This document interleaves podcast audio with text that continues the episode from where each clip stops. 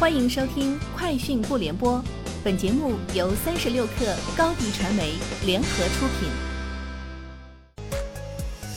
网罗新商业领域全天最热消息，欢迎收听《快讯不联播》。今天是二零二一年二月二十五号。字节跳动启动二零二一春季校园招聘，为大学生开放超七千个工作岗位，此数字超过了该公司历年春招规模。这批岗位覆盖字节跳动多项产品和业务，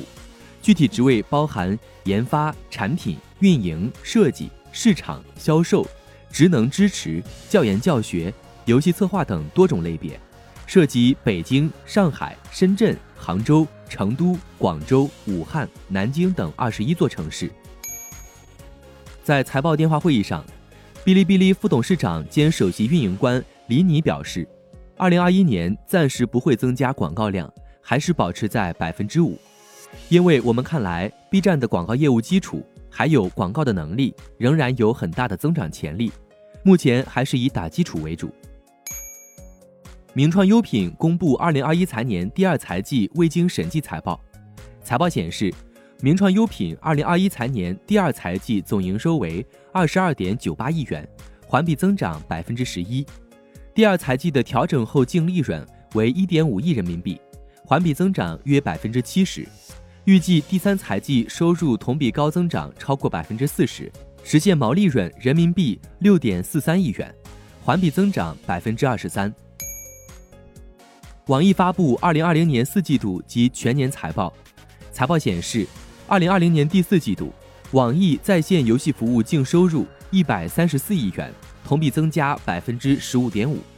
有道净收入十一点一亿元，同比增加百分之一百六十九点七，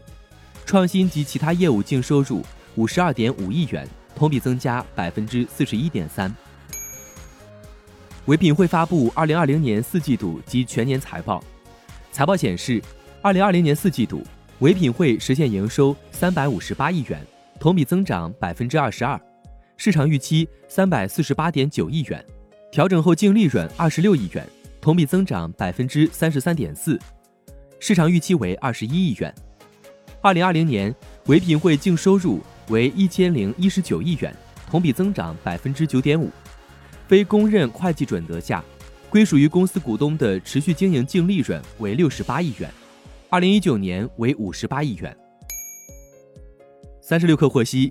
宁德时代公告称，公司控股子公司时代上汽拟在江苏省溧阳市中关村高新区投资建设时代上汽动力电池生产线扩建项目，项目总投资不超过一百零五亿元。瑞幸咖啡在埃塞俄比亚采购的二零二零二零二一产季首批精品级耶加雪菲，已完成第一阶段的烘焙计划，为确保小黑瓶欧加雪菲。三月一日全国上市，该批次共九十六吨咖啡生豆全部采用包机运输的方式，并于春节前运抵中国境内，